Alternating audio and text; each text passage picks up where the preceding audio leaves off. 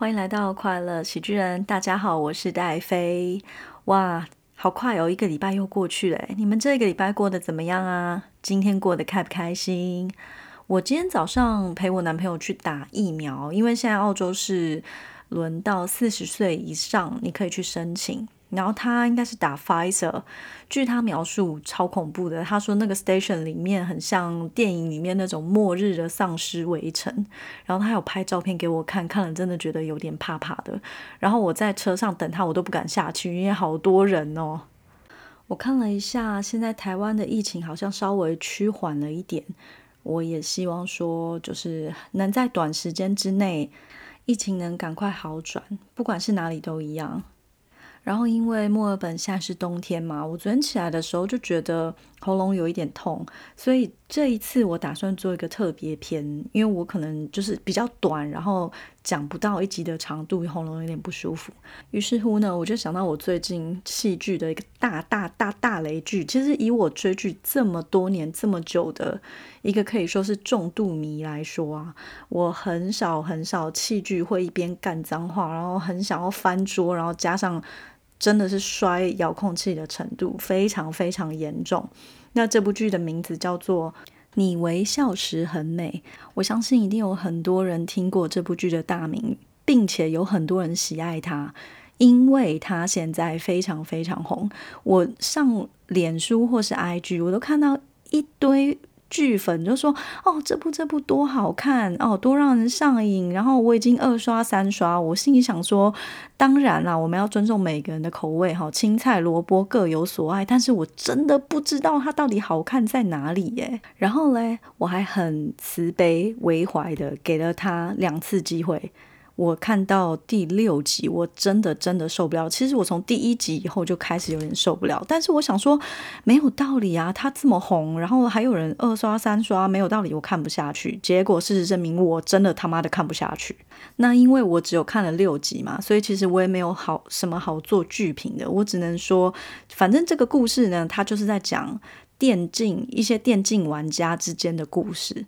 那这部剧呢，我相信有在。看剧的人，他们一般会有可能会去参考豆瓣的评分。这部剧一开始在豆瓣的评分是二点九分，是超低，因为满分是十分嘛。那我真的是觉得他没有对不起这个评分，他他非常值。那这部剧呢，最大最大被别人抨击跟诟病的地方，就是它这个是抄袭的故事。也就是说，它这个剧本其实是抄了很多，不管是现任职业的电竞选手，或者是以前拍过的电竞的剧。本人在下我呢，好歹也算是个电竞迷，就以前像什么《微微笑很倾城》啊，嗯，《穿越火线》呐，还有那个《亲爱的热爱的》。我都看过，而且我都很爱。没有，还有一个那个什么《全职高手》，忘记了。这四部剧都很好看，如果还没有看的朋友，请赶快排上日程，真的大推大推。好，那这时候有些人就要说啊，我们其实不是很在意那些抄袭啊、融梗啊，没关系，只要剧好看就好。对不起，剧也不好看，它已经到了我要洗眼睛的程度了。好的，来，然后接下来就来讲讲我几个槽点，就是为什么我觉得这部剧会这么雷。第一点就是他这部剧里面打的游戏叫做《决战平安京》，那这个《决战平安京》呢，它又有点像英雄联盟。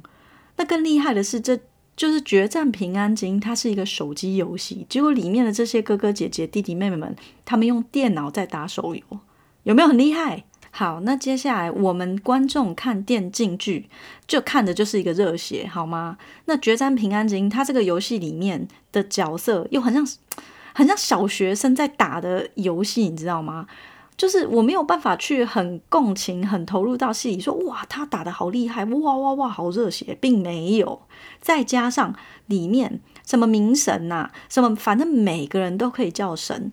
你说我们看《亲爱的热爱的》，好歹它里面就一个杠神，好像我现在看的这部什么《你微笑时很美》里面，任何人都可以叫神，让我不得不怀疑你这部剧是拍出来给小学生还是国中生看的吗？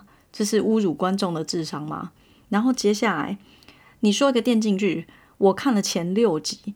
打游戏的次数，我应该大概看到三次而已，其他的时间全部都是嗯，那女主角在搬到他们宿舍战队宿舍里面，一些很尴尬的搞笑，或者是跟男主角徐凯那个队长在那边要谈恋爱又不谈恋爱，你说这是电竞剧吗？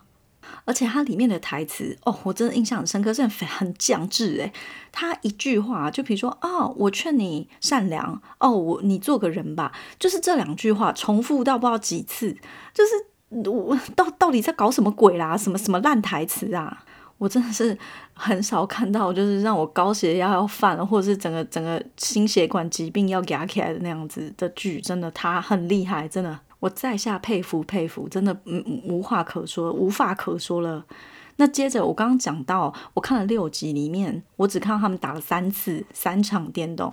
第一次就是女主角，就片一开始的时候，女主角好像去参加一个不知道什么东西，很多人的比赛，然后她是打什么中单的位置，就这是第一次。